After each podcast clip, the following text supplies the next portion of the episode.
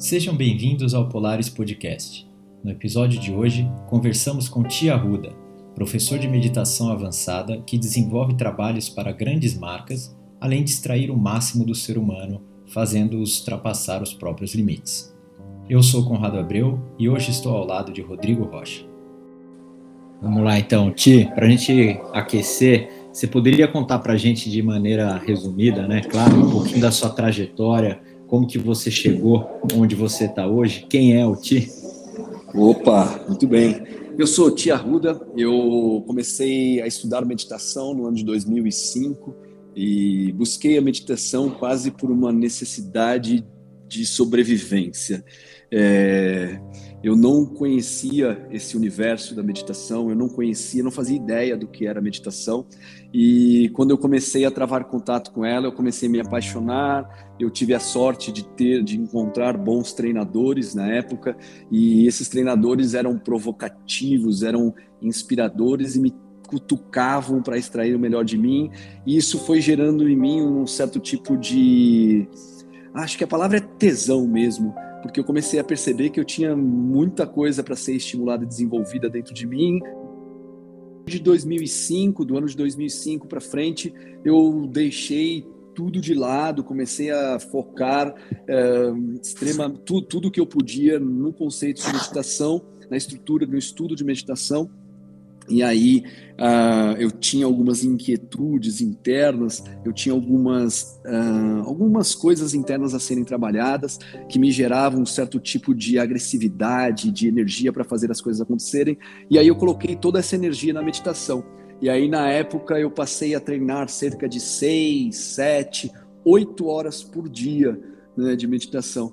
E aí acredito eu que essas oito, seis a oito horas por dia durante 10, anos, 11 anos, um impacto na minha, no meu desenvolvimento, né, e na minha experiência com a ferramenta que hoje certamente acaba fazendo toda a diferença na forma com que eu olho a meditação e como eu acabo uh, sabendo utilizá-la para extrair o melhor dos meus alunos, né? E, e, e te indo nessa linha da, da meditação, Uhum. Provavelmente você deve ter se deparado com vários tipos de meditação, né? E, e para poder transformar um pouco o modelo que você aplica hoje, ou qual é a melhor forma para você? Ou esquece tudo que eu falei e é outra Como coisa. É, que é, né? Cara, é, eu fui criado numa tradição. Meus pais são brasileiros, né? Mas eu tive uma educação muito influenciada pela tradição japonesa. Meus pais frequentavam uma tradição oriental na época chamada arte mahikari e a arte mahikari é uma é uma religião mesmo é, muito inspirada e muito impulsionada pelo budismo, e isso acabou influenciando o meu desenvolvimento na época. E eu tinha 8, 9, 10 anos, onde eu fui aprender a, a falar japonês, um pouquinho na época, e mas impactou diretamente a minha forma de ver a vida, né?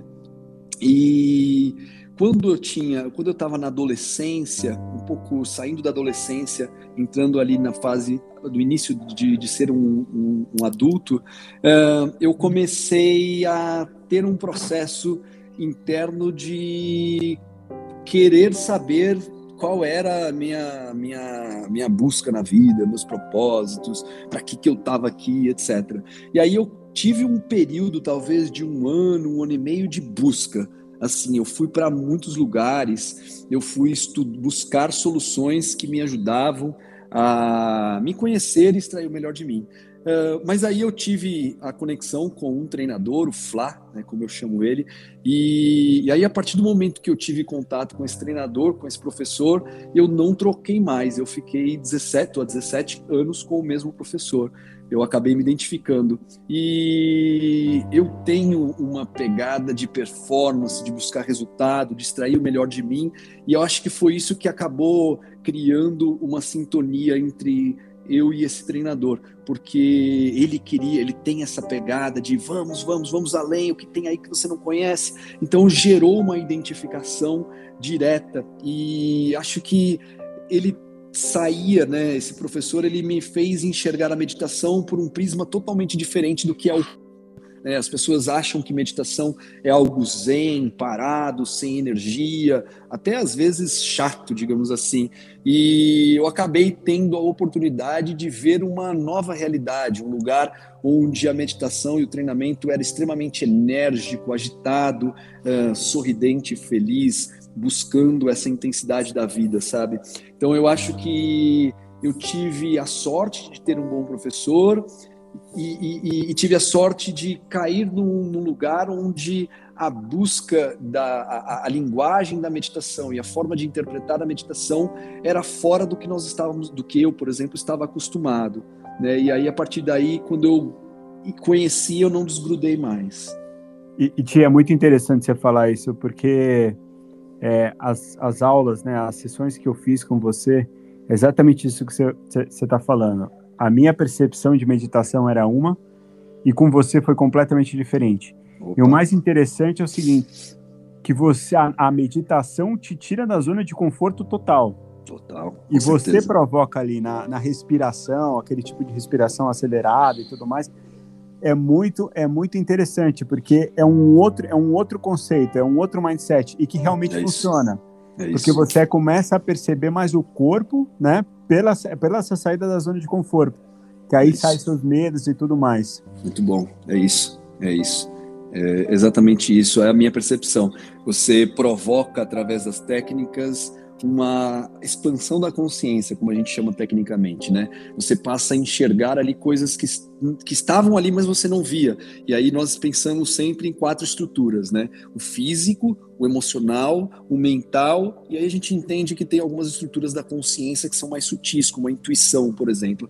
E aí você começa a provocar no aluno uma conscientização daquele equipamento que ele tem dentro. Né? E aí a gente começa a gerar, por exemplo, autoconhecimento, a gente começa a desenvolver inteligência emocional, aumenta o foco de forma prática. Então, tudo isso que é bonito na teoria, ali a gente consegue desenvolver de forma prática porque a gente tem por conta das ferramentas que são utilizadas e como são utilizadas, né? Fantástico. Legal. Ti, você falou uma coisa que eu achei curioso, é, hum. porque você hoje é professor, e a gente vai entrar um pouquinho nisso mais para frente, mas você comentou que você está com o seu professor até hoje. É, como que funciona isso? Você é professor, você também é treinador, mas você não abre mão também de ter o seu treinamento, de, de estar em contato com o seu professor? Como é que funciona essa dinâmica? Muito boa, cara. Eu acho que quando nós estamos falando de meditação, nós estamos falando de autoconhecimento diretamente, né, e de esculpir a si próprio, né. É, existe um conceito que muitas correntes filosóficas, estruturas filosóficas, escolas filosóficas falam sobre uh, o ego, né? Então, ah, precisa lá destruir o ego, acabar com o ego, né? A gente já ouviu falar muito nesse conceito que o ego é algo que atrapalha. E existe uma percepção uh, filosófica e, e bem pé no chão, muito terra a terra, de que nós precisamos esculpir o ego. Né? Esculpir o ego é uma forma que eu gosto muito de, de, de, de ver, porque pensa no seguinte: o, o, ego precisa ser lapidado, esculpido de forma tão artística, digamos assim, que ele fica tão cristalino, tão transparente, que ele se confunde com a nossa essência. Né, com o nosso purusha, que é como a gente entende na meditação. E aí o que, que acontece? Eu, como ser humano, tenho as minhas percepções sobre o meu funcionamento, mas eu também tenho as minhas falhas, né? Afinal, eu sou humano, sou um animal em evolução, tenho apego, tenho ciúmes, tenho raiva, tenho medos. E, cara, o que, que acontece? Ah, e tem limitações também sobre a própria realidade. E aí é muito louco, porque eu posso julgar que eu sou o melhor do mundo em algumas coisas. E aí acontece um congelamento de paradigmas, um congelamento de evolução, porque eu julguei que eu cheguei ali no ápice evolutivo e, ah, cara, eu sou o melhor, eu sou o melhor, muito comum, né, do ego humano. E aí o papel de um treinador é falar, ah, eu, eu brinco que é dar um puxão de orelha poderia até dizer um tapinha na orelha, né? Porque é, é, porque a gente entra numas, numas conversas internas que às vezes são hum, ruins para o nosso próprio desenvolvimento. Então, tá aí uma pequena forma de entender o porquê ter um treinador. Então, eu como treinador entendo que eu preciso de alguém me orientando, porque imagina, se eu eu sou eu tenho treino, eu, eu dou treinamento, ah, esse ano eu completo 17 anos dando aula, né? Aí eu dou aulas para o presidente de uma empresa, o presidente de um país, o artista que todo mundo admira, o jornalista que domina as paradas, eu vou achar que eu sou Deus, né, cara? Eu, eu tenho tanto poder porque eu acho que eu sou Deus. Só que não é bem assim, né? E aí, porque todo mundo que chega nessa percepção acha que está nesse lugar, cai depois de cabeça e se estrupia, né? Então, o papel de um treinador é colocar você ali, talvez também com o pé no chão. Esse é um exemplo do papel de um treinador, né? Ele vai te colocar o pé no chão e falar, queridão, é, mantenha a cabeçazinha aí, mantenha o pé no chão, você está muito bem, você dá aula para muita gente legal, mas, cara, você continua ser humano, você continua na sua evolução, tem muita gente boa pelo mundo, tem muita gente incrível, e aí o treinador tem esse papel de continuar te desenvolvendo, né? E aí você pega, ah, 16 anos, 17 anos é pouco ou é muito tempo, né? Pô, você já está 17 anos pô, mas meu, meu treinador está 30 anos fazendo o que faz. Né? Então, o treinador dele está há 60 anos fazendo isso. Então, é, naturalmente, ele tem muito sobre coisas da vida que eu, como, mesmo sendo um professor antigo, cara, estou aprendendo, né? Então, eu acho que a humildade de saber coisas a aprender, faz também eu ser um professor melhor, faz eu ser um ser humano melhor. Então, filosoficamente, estruturalmente, a gente entende que um treinador e um professor faz parte de te manter, é, poderíamos dizer, saudável e humilde. Né? Então, a gente entende que pessoa, se a pessoa tem essas características, é como uma árvore com raízes profundas, que não tem limitação de crescimento. Muito bom. E e te indo nessa linha, até emendando com essa pergunta do Conrado, uhum. é, você é pai também, Ti. E, e como, é que, como é que essa questão de ser um mentor, ao mesmo tempo que ser pai, querendo ou não, ser um mentor, né? A gente falou assim do, vamos chamar de seu mestre, você também é mestre de outras pessoas, é o professor de outras pessoas, e ao mesmo tempo você tem o, o seu filho. Como é que essa você enxerga Você passa também essa cultura? O modelo de educação é, é mais difícil quando é para o filho? Eu acho que eu, é, há uns dois meses atrás, eu tive a oportunidade de bater um papo com um contramestre de capoeira, uh, que ele nasceu, ele é filho de um grande mestre de capoeira, que já formou mais de sete mestres de capoeira. O cara é gigante na capoeira. E aí eu bati um papo com esse cara, que é um contramestre, ele é atleta da Red Bull, e batendo um papo a respeito não sei se eu posso falar marcas aqui, peço desculpa se não. Não, pode, mas, pode ser, à vontade. É, beleza. E aí, batendo um papo com ele, ele a gente entrou num, num lugar que é o seguinte: é, ser capoeirista é, não é quando você está na roda. Ser capoeirista é a forma de você comer, é a forma de você se relacionar, é a forma de você andar na rua. Eu acredito que a meditação ela traz essa mesma visão. É o que é como eu, eu me relaciono com a minha esposa ou com os meus colaboradores, né, as pessoas que trabalham comigo. É como eu me comunico na rua, é como eu ensino meu filho, meus filhos, né, porque eu tenho dois. Então é, eu acredito que a busca de um professor é por um conceito chamado coerência. Né? Tipo, aquilo que eu ensino, eu preciso vivenciar. Só que, cara, é difícil, né? Eu sou ser humano, eu tenho emoções, né? Eu tenho limitações e no dia a dia eu tenho que buscar ser coerente com aquilo que eu ensino. Eu acredito que a busca dessa coerência é o que torna verdade aquilo que a gente ensina. Né? Quando eu estou ali focado em ser aquilo que eu ensino, né? eu preciso ensinar aquilo que eu vivencio, mas diariamente é o, o trabalho contínuo para eu ser coerente com aquilo que eu digo. E aí eu percebo que isso precisa se, se distribuir por todas as relações. Então, com o meu filho, por exemplo, com os meus filhos, é, uma filha já tem 20 anos, o outro tem 2 anos. E principalmente o Noah, que, tá, que convive direto comigo, tem dois anos, eu estou ali imerso né, na, na experiência de ser pai, eu acabo percebendo que A busca é exatamente, exatamente, Rô, é, como um aluno. Eu, e, e, e eu também como um treinador, eu preciso me observar. Eu falo assim, putz, é, a minha comunicação com o meu filho, ela está exatamente com aquilo, como uhum. aquilo que eu uhum. defino, né? Eu defendo que precisa ser uma comunicação não violenta, por exemplo.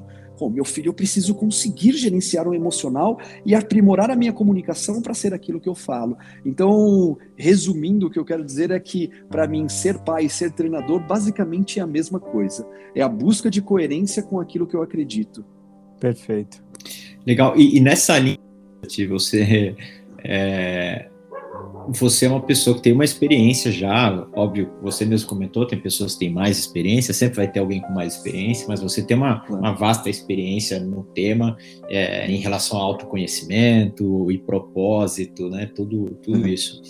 Uhum. Você acha que isso acaba exercendo uma pressão, por exemplo, nos seus filhos?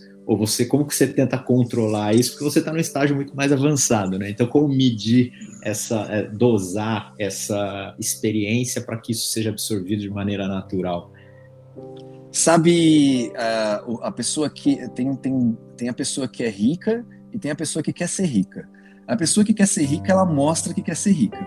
A pessoa que é rica ela nem liga, né? Porque aquela é a realidade dela, né? Faz parte de tudo. Ela nem sabe qual é a diferença, né? Então, eu acredito que, eu, e, e eu confesso para ti que assim, eu passei por uns processos internos, até de conflitos, de autoestudo, de entender como lidar com essas coisas.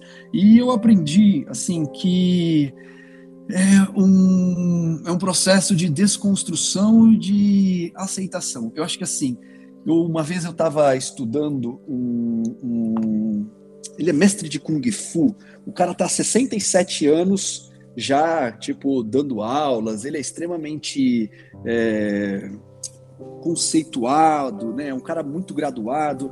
E aí ele disse o seguinte: chama Léo, eu não sei o sobrenome dele agora.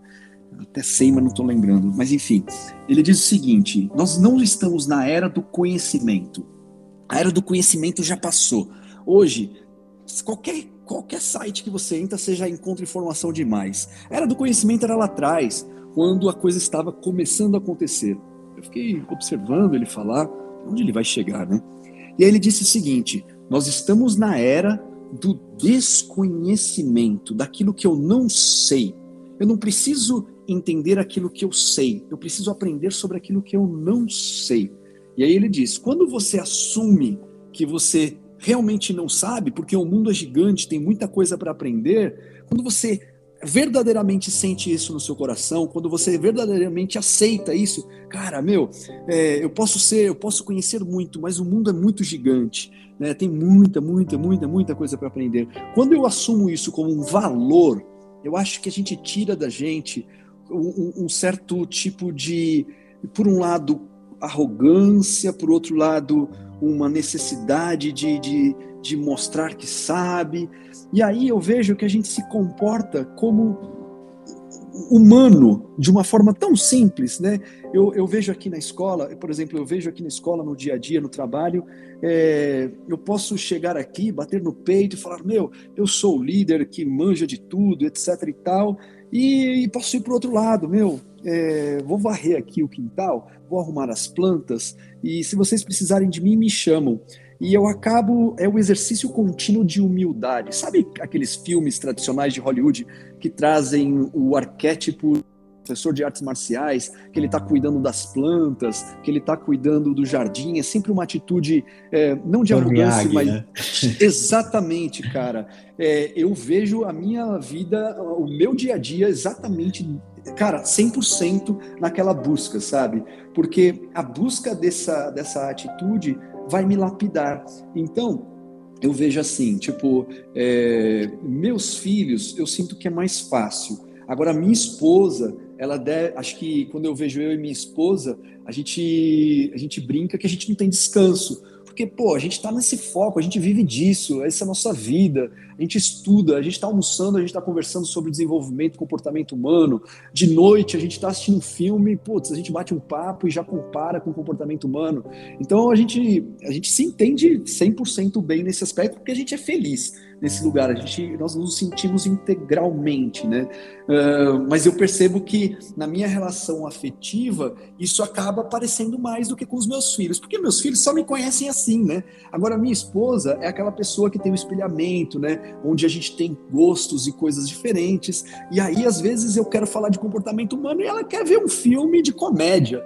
Né? Então, nesse lugar existe um esforço consciente um pouquinho maior. Tipo assim, putz, cara, é, ela não tá afim, eu preciso agora comer pizza, assistir um filme e, tipo, desligar, sabe? Acho que como todo empreendedor, como todo executivo focado em alta performance, o meu processo é focado no autoconhecimento, né? Focado no desenvolvimento humano. Então, da mesma forma que o empreendedor que está full time querendo é, empreender, realizar, e às vezes precisa, meu, agora é hora de ficar com a família, desliga de tudo, a gente tem que fazer a mesma coisa, né?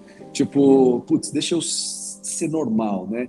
E, e, aí eu acho que é um exercício contínuo, é aquela mesma coisa que eu te falei ali, é um exercício de humildade, de entender que, cara, meu, é a vida, né? Vamos brincar com a vida porque a vida é boa, em vez de ficar nessa paranoia de que precisamos, ah, sem parar, sabe? Não sei se eu consegui responder. Claro. Não, respondeu sim, tia. Eu, tenho uma pergunta que você falou, e é mais uma curiosidade. Você Opa. citou primeiro capoeira, depois você citou o Kung Fu. Hum. Provavelmente você gosta bastante de artes marciais, né? E o que isso influencia na sua vida também, até nesse processo de, de mentoria? É, eu acredito que as artes, eu gosto muito das artes marciais pela forma com que é, o ser humano é educado ali. Eu acho que, por exemplo, quando você vai para uma tradição militar, por exemplo, tem o lado bom, que é a forma com que a pessoa aprende a extrair o melhor de si, tem o lado ruim, que às vezes o militarismo acaba é, enrijecendo o indivíduo, por exemplo. Mas enfim, uhum. essa é uma conversa para depois. Mas nas artes marciais, eu vejo que existe esse desenvolvimento do indivíduo, né? Claro que tem boas escolas, tem escolas mais ou menos, mas uma, numa visão geral, existe essa busca de extração do melhor do indivíduo, é, mas existe uma percepção em algumas, em algumas artes, e eu gosto muito desse conceito, a arte, que é a busca do sutil dentro de cada indivíduo. Então, por exemplo, quando eu tenho lutadores né, que são treinados por mim, de MMA, já fui, fizemos UFC, é, e eu tenho um atleta agora que é baiano de, Salvador, e o Júnior Alfa, ele, é, ele é faixa preta de jiu-jitsu, de muay thai, é, kickbox e luta box. Mas ele é faixa preta de três artes. E aí, o cara tem carreira já longa, tá enfim, já lutou um monte, já foi do UFC, já saiu do UFC, etc. E, uma vez conversando com ele, ele disse assim, cara, antes de treinar contigo, Ti, eu entrava no ringue para dar porrada. O cara me batia, eu gosto de, de tomar porque eu vou com toda a fúria para ir para cima e ganha quem, quem consegue segurar mais. Ele falou: Esse sou eu, Ti. Ele falou: Só que você está me ensinando, Ti, e eu não sou professor de artes marciais, mas ele disse isso. Você está me ensinando a entender o que é uma arte marcial. Ele falou: Hoje eu não me vejo mais como um lutador, hoje eu me vejo como um artista marcial. Então, esse conceito de ser um artista marcial desenvolve uma parte da psique, uma parte da estrutura humana, que é o que eu chamo de sutileza, né? Tipo, você tem força de um lado, mas do outro você é um, cara, um ser humano sutil, né? E essa força com essa sutileza leva o ser humano a extrair uma potência de si realmente incrível. E acho que é isso que, que, que me inspira, que me atrai, essa busca arte que as artes marciais proporcionam. E aí tem uma outra área que me inspira muito, que é a relação de professor, de aluno, de, de você, é, pô, esse cara é o meu treinador, deixa eu respeitar, deixa eu entender o que ele está falando. Eu me identifico muito, tá? Eu tenho um carinho que bate no meu coração. E, então, por isso que eu acho que eu fui inspirado por, por essas culturas. Eu comecei na capoeira com 11 anos, com 16 eu recebi é, o meu, a minha graduação de instrutor na época, com 16 para 17, era um menino, mas foi muito importante para a minha formação e isso acabou depois influenciando a minha busca por outras artes. Mas foi na meditação que eu acabei encontrando isso de forma mais técnica. Eu, eu, eu, eu, entendi, eu encontrei a minha arte, a minha ferramenta, né? A meditação foi o lugar que eu encontrei aquilo que eu admirava nas artes marciais. Muito legal. E Ti, agora eu queria falar um pouco a respeito é, da escola Bava. Como surgiu? É, o que, que vocês oferecem? Que, para quem que procurar? Enfim. Muito bem. É, Bhava significa sentimento.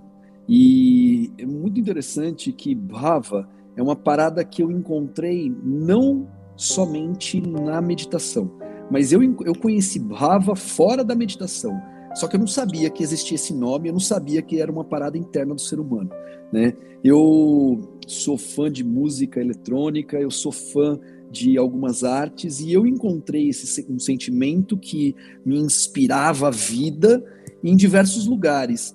E aquilo me chamava atenção e eu chamava de autorrealização. Eu falava, nossa, aquilo me preenche de um jeito, mas eu não, não, não tinha um nome certo para dar. Quando eu comecei a estudar meditação, eu descobri que, eu descobri, eu aprendi que existia esse conceito denominado bhava, e que bhava era aquilo que catalisa as coisas. Então, por exemplo, vou te dar um aperto de mão, vou te dar um abraço. Aí você dá aquele abraço xoxo, sabe? Aquele abraço sem graça, sem sal cara, não tem graça, né? Agora, você pega na mão de alguém que aperta, pode até doer a mão, mas você fala, puta, essa pessoa me abraçou de verdade, me cumprimentou de verdade, tem vida nesse abraço. E eu descobri que isso é, eu descobri que isso é brava, sacou? Meu, e aí, beleza, eu aprendi isso, isso continuou me acompanhando. E aí, em 2012, eu abri, eu fundei uma ONG chamada Mude o Mundo Comece por Você. Então eu vou quebrar, dispersar um pouquinho, mas já vai conectar as duas coisas.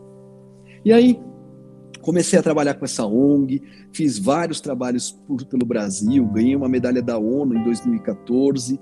E aí, com a medalha da ONU, em 2014 para 2015, eu estava no chuveiro. E aí, tomando um banho, eu comecei num autoestudo, olhando e falando: caraca, agora eu tenho a medalha da ONU. Para que que serve essa parada? Pra que que eu tenho uma medalha da ONU? É, tipo, mano, e aí? Né? Que, que que é isso? E aí eu comecei a me cobrar, sacou? Porque chamava, ah, chamava não, chama até hoje porque eu tenho essa estrutura, só hoje dou um pouquinho menos de atenção por conta da escola. Mas a gente tem um trabalho social não tão intenso quanto era na época. E aí eu comecei a me questionar, porra, mude o mundo, comece por você como que eu começo, né? Com o que que eu faço? E eu já dava aulas, né? Já estamos falando de 2014 para 2015. Comecei, eu, eu, desde 2005, eu estou nesse universo da meditação. E, e aí eu olhei e falei, cara, não sei, realmente não sabia.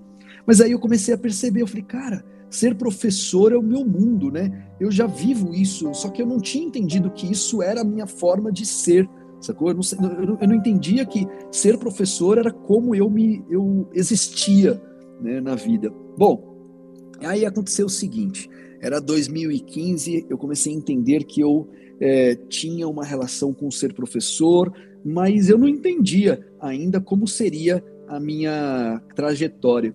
E aí eu um dia tive a sacada, eu falei, cara, é, ser professor é o meu caminho e ter uma escola é a melhor forma que eu tenho para fazer isso que eu, que eu divulgo né, com o meu trabalho ali. Eu falo, mude o mundo, comece por você. E a minha ação é formar pessoas. Eu ser professor é a melhor forma. E aí começa o trabalho de, de, de, de, de diminuir a atenção ali na ONG, que era bem interessante, foi um trabalho que eu gosto até hoje muito, mas eu comecei a diminuir uh, uh, o 100% de energia que eu colocava, ou 80% de energia que eu colocava lá, e deixava 20% para o professor, e eu acabei invertendo a polaridade. Eu coloquei 90% para o professor, e aí isso foi, focando em ter escola, focando em ser professor, e aí isso foi se desenvolvendo, e hoje é, nossa escola está aqui entre a Avenida Europa e Oscar Freire, né? temos aqui mil metros quadrados de escola, e, e a escola nem é só o prédio físico, né? Nosso trabalho está, estamos em Miami, é, Nova Zelândia, Brasil, putz, até Roraima tem aluno, até Rondônia tem aluno. E, e, aí o trabalho foi se desenvolvendo e, e daí foi, né?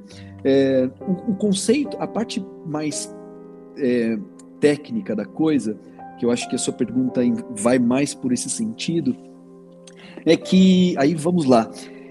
Cara, tava dando aula de meditação já há um bom tempo. Aí essa história toda que eu te contei, deixa ela aí no cantinho e vai juntar tudo agora. E, meu, eu sentia uma parada dentro de mim que era vazio. Eu tinha uma ONG, já tinha ganhado medalha da ONU, tinha trabalhado, feito um monte de coisas da vida, mas dentro de mim eu sentia uma parada que eu chamo de vazio, um buraco dentro de mim. Falei, cara, putz, a vida é linda, mas eu não sei por que, que eu estou aqui. Eu já entendi que eu sou professor, mas mesmo assim faltava algo. E aí eu comecei a ficar muito incomodado, porque eu já dava aula há muitos anos, eu já tinha conseguido resultado, meus alunos tinham um bom desempenho, mas para mim faltava uma parada e eu não entendia o que era. Aí eu comecei num processo de treinamento um pouco mais intenso em treinamento mais intenso para você entender. Estamos falando de oito meses aí, basicamente comendo castanhas, algumas frutas, diminuindo aí a alimentação a jejuns longos e muito treinamento. Minha esposa às vezes chegava de noite e falava: Você comeu hoje? Aí eu, ah, não comi desde ontem. Aí ela, ah, toma essa banana. Aí eu comia um pouquinho e eu estava num processo de autoestudo muito intenso. Abre parênteses, não é, a gente não, não ensina dentro da escola para fazer desse jeito, tá? Mas ali eu tinha bagagem, tinha técnica e eu comecei a entrar nesse processo. E aí eu comecei ali por um primeiro ponto. Falei, puta, o que, que eu tô procurando nessa vida, né, cara? E aí eu cheguei a um conceito que filosoficamente eu conhecia, mas dentro de mim estava faltando, foi deixou de ser teoria e passou a ser a verdade minha, né? Falei, cara, eu tô procurando um negócio que, eu, que é uma tal de autorrealização. Falei, cara, essa autorrealização faz sentido, né? Demorei, tá? Não foi do dia para a noite, mas autorrealização, caraca, é isso, né? É isso que eu estou procurando. Eu não faço ideia do que é isso, mas faz sentido. E aí, deixa eu tentar entender então o que, que é essa autorrealização. E aí eu fui aprofundando no processo de compreender esse, esse, essa autorrealização dentro de mim, né? E como eu desfrutava disso. E aí a escola foi se desenvolvendo no resultado que a gente do, do resultado que eu acabei uh, desenvolvendo ali, comecei a trazer para os alunos. Falei, olha, cara, é, eu tive esse processo, né? A gente eu desenvolvi uma metodologia em cima disso, acabei mapeando todo esse trabalho que eu estava de autoestudo e através disso eu comecei a trazer para os alunos. Falei, olha, cara, é, isso para mim, tá? Esse olha cara era uma conversa interna, mas eu comecei a trazer para os alunos, tipo, e, e, e experimentar aquilo que eu busquei dentro de mim. E aí eu comecei a ter mais resultados, porque antes eu tinha resultado, eu produzia com a meditação e com os treinamentos, eu produzia resultados dos alunos, mas quando eu comecei a perceber que não era só performance, mas o ser que os alunos, por exemplo, um atleta profissional tinha que muitas vezes lapidar suas relações humanas. Um atleta profissional muitas vezes tinha que aprender a receber afeto. Muitas vezes tinha que aprender sobre autoconhecimento e sobre gestão das emoções. Né? Então, quando eu percebi que a autorrealização era muito mais profundo do que a alta performance em si, aí eu vi que a escola estava pronta para partir para uma nova jornada.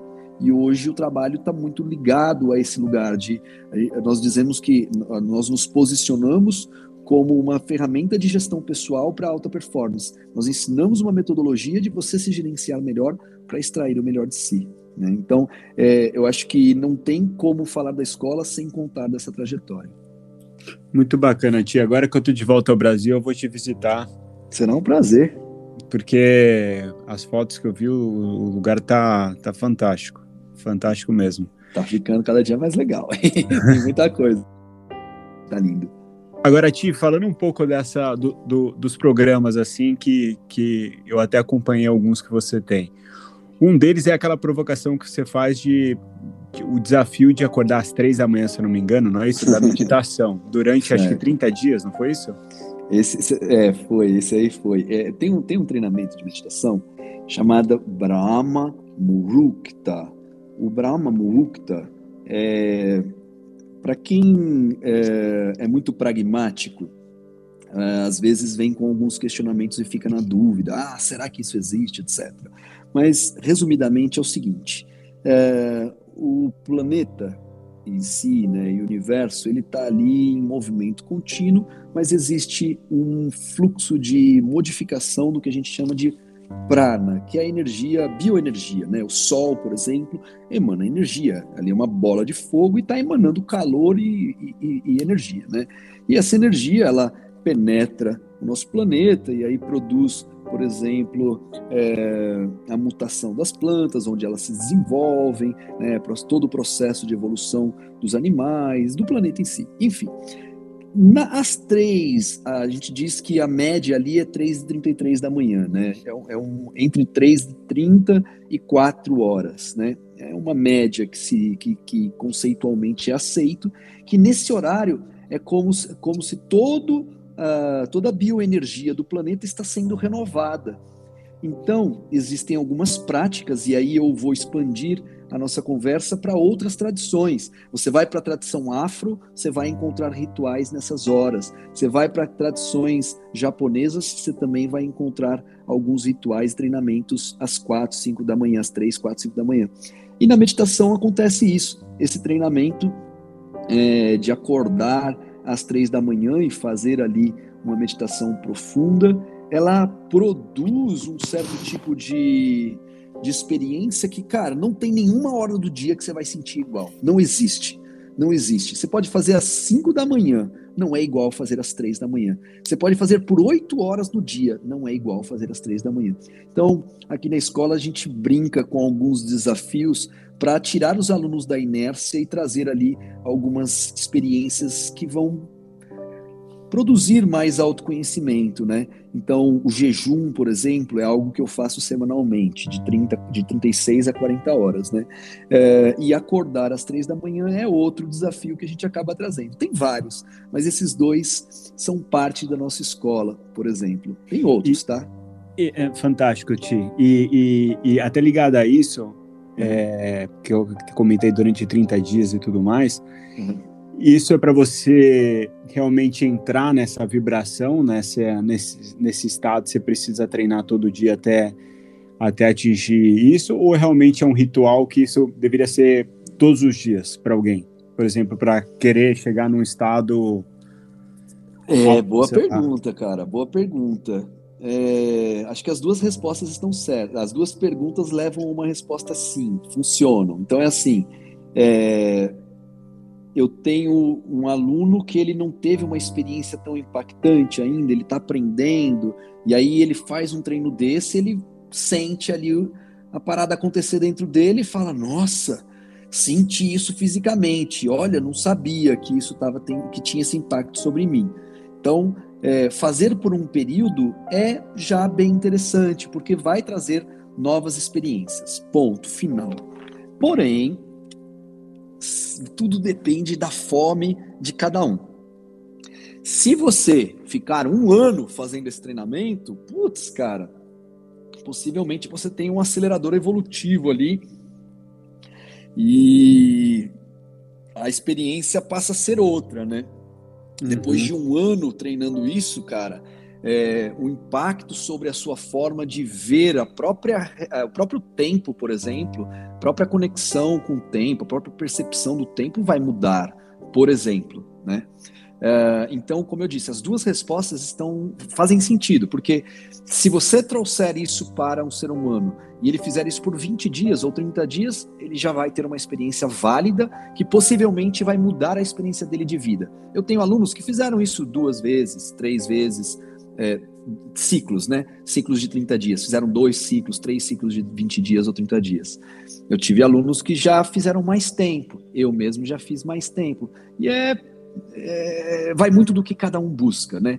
Eu, se você tem fome mesmo de, extrair, e você fala assim, cara, quer saber? Eu ficarei três meses, né?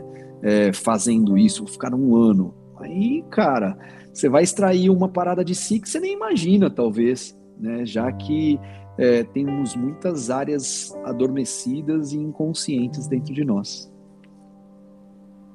Perfeito, Tchê. Uma, uma, outra, uma outra dúvida que eu tenho, te relacionado a, a isso, você falou muito a questão da alimentação, de às vezes ficar é, 30, 40 horas é, é, sem comer. Uhum. E aí eu queria te fazer uma pergunta assim, você, com toda a sua experiência, sua bagagem, né? Uhum. E você, você mesmo fala que você experimenta muita coisa. É, você acha que a alimentação e a bebida alcoólica, por exemplo, pode interferir nesse, nesse estado evolutivo de, de ser negativamente, é o que eu quero dizer? Cara, é, esse é um assunto que eu acho delicado muitas vezes. é, quando a gente vai falar em, em, em, em, conteúdos abertos assim, porque cada ser humano vai trazer aí seus paradigmas, suas crenças. Então, não querendo posicionar a minha verdade, mas trazendo minha visão técnica, o que eu entendo é, é sim, tem impacto direto. É, o alimento tem impacto direto é, no meu emocional, por exemplo. Vamos trazer aí aquele exemplo de comfort food. A gente não busca um brigadeirinho ali, às vezes, para saciar uma necessidade momentânea.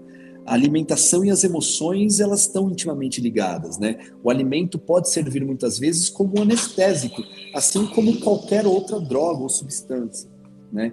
Então, da mesma forma que ele tem esse efeito, como, como, como um analgésico ou como é, um, um, uma substância que vai adormecer determinadas regiões do seu cérebro ou do seu corpo, ela também tem um efeito de a, a estrutura é, estomacal, a estrutura é, dos intestinos também podem ser aceleradas, a limpeza dessa, dessas estruturas podem ser estimuladas, o aumento é, de bioenergia, de energia biológica que ali flui, pode ser estimulado.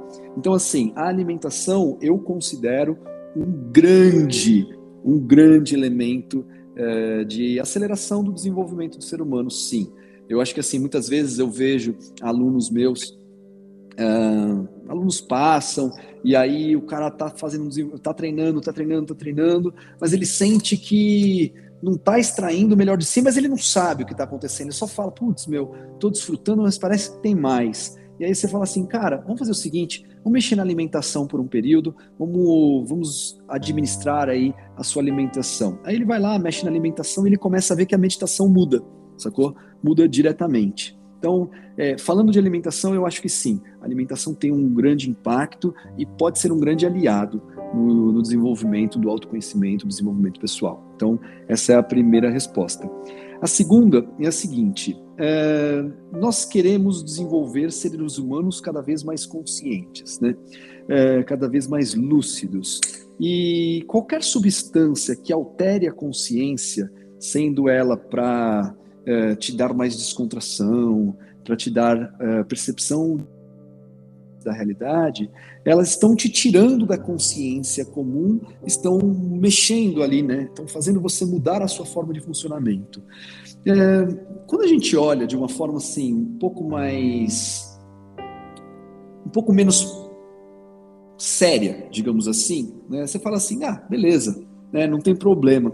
Mas quando você pega um ser humano que você fala assim, cara, meu foco então é extrair essa potência, eu realmente quero, eu quero desenvolver o máximo que eu tenho, eu quero extrair o meu melhor, eu quero entender os meus medos, eu quero aprender a dissolver os meus medos, eu quero, enfim, é, potência né, nesse, nesse lugar aí as, as, substâncias como álcool ou drogas passam a ser limitadores. Então, muitas vezes, aquela a percepção que nós temos de que um, uma substância vai nos expandir, num determinado momento muda a polaridade e aquela mesma substância que no momento te deu uma sensação de prazer, ela passa a ser um obstáculo.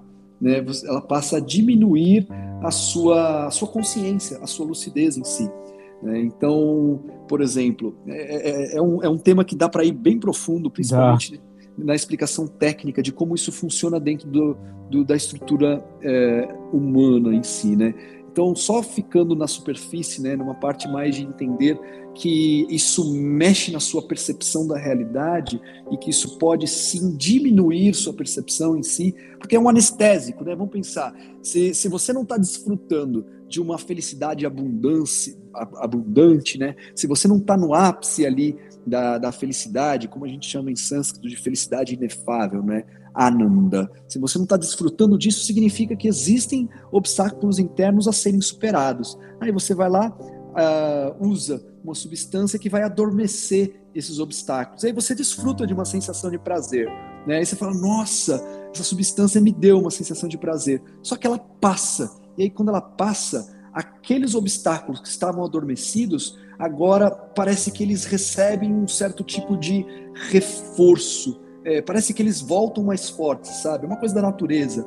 E você precisa aprender não a adormecê-los, mas você precisa aprender a dissolvê-los. É assim que eu vejo, né? Quando você aprende a dissolver esses obstáculos, aí sim você passa a desfrutar exatamente do que tem de potência interna. E aí eu te digo uma coisa: é, eu, particularmente, sempre fui é, ousado, ousado não sei, mas curioso, né? Tipo, será mesmo que mexe? Ah, deixa eu experimentar, né? E eu sempre fui curioso e assim, sempre bati com a testa na parede. A minha conclusão é, é essa, assim, eu coloquei o meu corpo à prova, eu experimentei, assim, formas de estímulo e eu percebi, cara, realmente, é, o corpo humano, ele, ele pode receber, ele recebe impacto, ela tem, ele tem alterações, é, mas se eu conseguir dar um estímulo que não vai utilizar substâncias, é, o crescimento ele é muito mais sustentável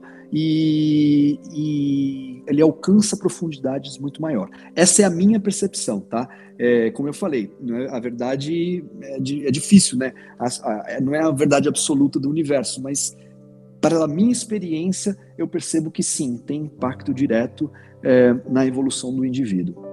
Perfeito, Ti. Eu vou muito nessa, nessa linha também. É, eu acho que através às vezes de uma respiração ou através de outras coisas, você chega no mesmo estado de consciência do que do que usar uma outra coisa. Com certeza.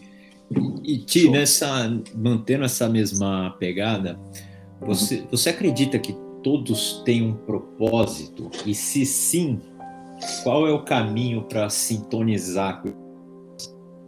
Essa resposta é difícil. É, eu, eu aprendi que primeiro propósito é arroz feijão na mesa, né? eu acho que é importante tocar nesse tema primeiro assim, porque, não sei, como eu estou focado 24 horas nesse tema, eu vejo que as pessoas que não sabem diretamente quais são os seus objetivos e propósitos, ou seus valores e propósitos, sofrem com isso. Então, eu, por exemplo, sofri com isso, tive dificuldade, né? Foi um processo lento de, de compreensão disso. Então, eu prefiro começar assim: propósito inicial é arroz feijão na mesa. Se você consegue ter as, suprir as necessidades básicas, né? Se você tem a possibilidade de, de, de suprir essas necessidades, aí você pode se aventurar a tentar canalizar as suas forças, seu tempo sua energia para direcionar o seu, a, a, a, sua vida para aquilo que te faz bem, que te faz mais feliz. Né? E eu gosto muito de simplificar, Conrado. Eu prefiro, é, em vez de tra transformar isso em uma questão cósmica, sabe, uma equação macrocósmica de propósito e que você vai ter que mergulhar profundamente para descobrir, eu prefiro simplificar. É, eu acredito que nós seres humanos temos valores que são formados durante a vida e que durante esse processo de formação de valores nós vamos entender coisas que nos preenchem e outras que não não sintonizam muito com nossa verdade, com nossa percepção de realidade. E aí eu acredito que a construção de propósito ela está intimamente ligado a esses valores que nos é, fazem sentir a vida, que, sentir que a vida vale, vale a pena. Então, eu acredito, por exemplo, que propósito está ligado a com quem eu faço o que eu faço, porque eu faço. Então, eu trabalho vendendo, né? Eu, eu, eu vendo um serviço e esse serviço é meditação, né? É, é autoconhecimento, é, é, ajudar as pessoas a conhecerem seus valores. Né? Esse, eu entregar isso minha percepção, para minha verdade, é que entregar isso faz a vida valer a pena. Só que na prática, eu dou 10 aulas por dia e tenho 14 horas cuidando de conta de luz, impostos, gestão de equipe, a, a vida normal, sabe? Então, a percepção de propósito, ela tem uma questão é, um pouco ilusória às vezes. A gente cria um universo de, de, de coisas ao redor desse propósito que às vezes eu sinto que faz as pessoas sofrerem mais, né? Então, o que, que eu acho que é o ponto? Putz, cara, é, você sintoniza com os valores do, do, do lugar e do, das pessoas que você convive?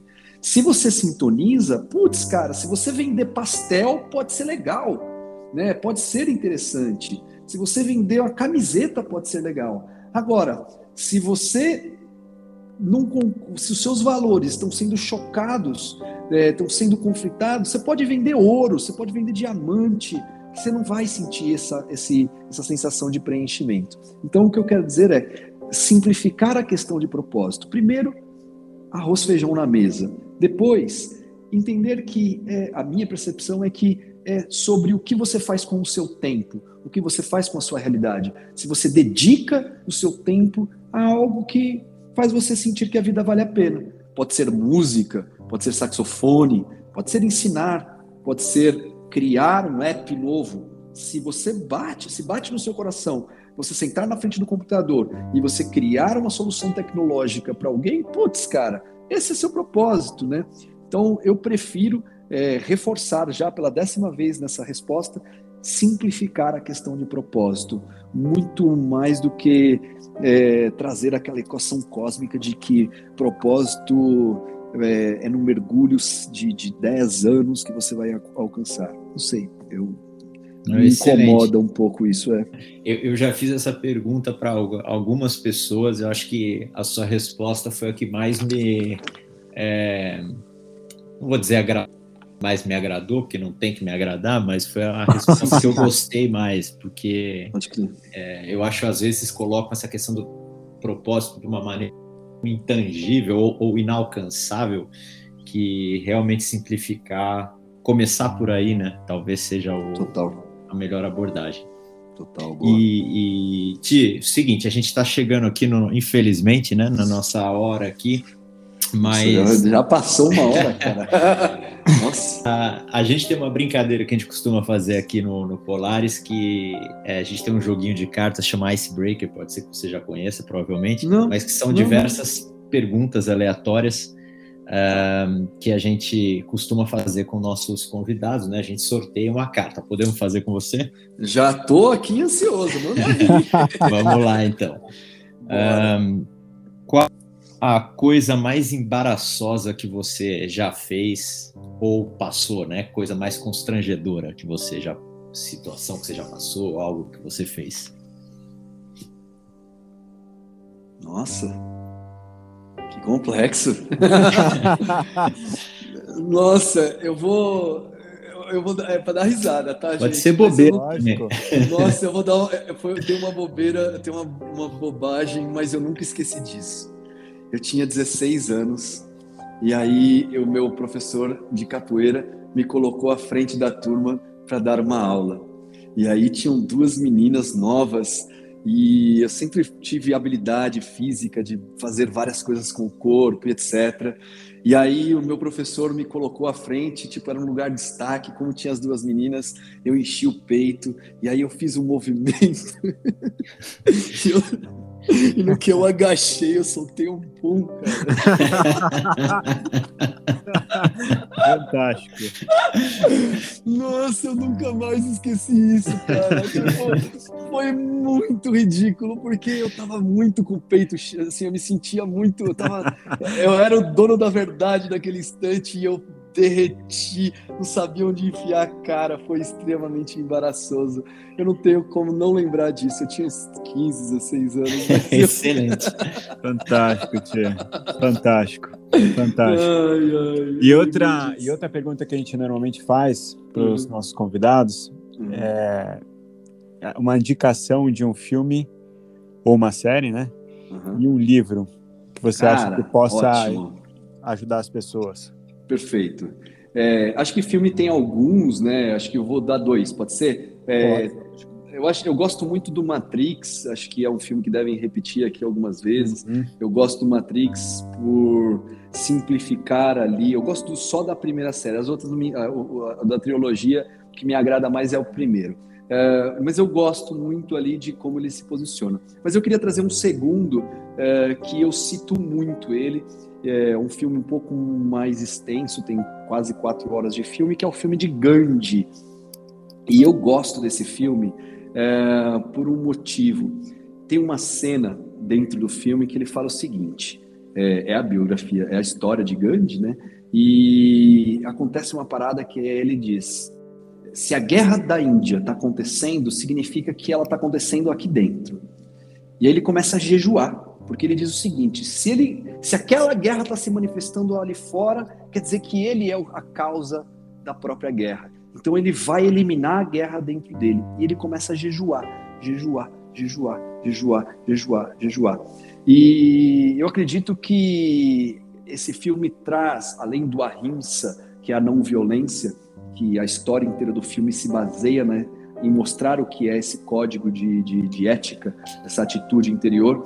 Eu gosto muito dessa cena porque ele traz para nós uma percepção de que tudo o que acontece ao nosso redor é reflexo do que nós temos dentro de nós e que nós somos responsáveis sim pela realidade que nós vemos do lado de fora. Né? Quando nós olhamos redes sociais, nós temos uma percepção de mundo externo como algo uh, como algo mais concreto, né? Só que a percepção de cada um para a realidade vai intimamente tá, está intimamente ligada à sua lente, né? Sua a sua visão de mundo é extremamente individual, né? E, e aí, quando ele traz que tudo que está dentro está fora e tudo que está fora está dentro, é uma citação de um Shastra, de um, de um, de um, de um livro chamado Tas, é, é, ai, desculpe, falhou agora. É, é, um livro extremamente antigo, daqui a pouco vem o nome. É, mas ele diz isso, que tudo que está acontecendo aí dentro está fora. Então eu gosto muito desse filme. Né? Outro, outro, e aí um livro, eu gosto muito do Culto à Feminilidade, do André Van Lisbeth, que é um escritor belga, ele dedica a vida ao autoconhecimento, se eu não me engano, ele demorou 30 anos para escrever o livro, e, e, é um tratado que fala sobre o comportamento matriarcal. O comportamento matriarcal, que eu diria que é a origem é, do que as pessoas que falam sobre feminismo, por exemplo, é, estão procurando. A pessoa que fala sobre feminismo, às vezes, ela não sabe exatamente o que, que ela estava procurando. Ela caiu naquele universo por um motivo e, no fundo, ela estava procurando matriarcalismo. O matriarcalismo são culturas é, que são influenciadas e lideradas pelo, pelo, pela mulher, né? que tem a mulher como um, um um elemento extremamente importante para o desenvolvimento social e cultural né, da humanidade. E aí o André Van Lisbeth, tipo, ele destrói nesse livro porque ele traz desde as questões arqueológicas, mostrando a evolução disso, e depois ele começa, ele traz a parte biológica de como o ser humano é, se desenvolve, a estrutura é, positiva e negativa, o que a gente chama de masculino e feminino dentro de cada indivíduo. Depois ele vai é, para questões de autoconhecimento. De... Demorei acho que uns 10 anos para terminar esse livro, assim, tipo, para dizer que eu li esse livro, sabe? É, porque você lê, mexe, vai, volta e vai e fala, meu, peraí. Aí passa um tempo, você mexe nele de novo. Então chama O Culto à Feminilidade, André Van Lisbeth, um escritor belga. Então Fantástico, o livro é esse. Muito bom. Fantástico. Muito obrigado, Te queria te agradecer de coração por esse tempo junto. Porra, irado, amei. Realmente um papo de uma hora que passou Nossa, voando. Nem vi. Um, um aprendizado é, para todos aqui, eu tenho certeza. E eu Obrigado, vou te visitar é, quando você menos esperar, eu tô aí te visitando. Pô, só me avisa para eu deixar um, um, um, chai quentinho aqui para te opa, receber. Opa! Será um prazer, certeza. meu irmão. obrigado, muito, Ti. Muito obrigado, Conrado. Muito obrigado, Rodrigo. Um prazer, contem comigo. E estamos nessa, bora vencer, porque essa é a única opção. É obrigado. Aí. Bora aí. Uma conversa coração de vocês. Deliciosa. Obrigadão. Valeu, gente. Abraço. Valeu.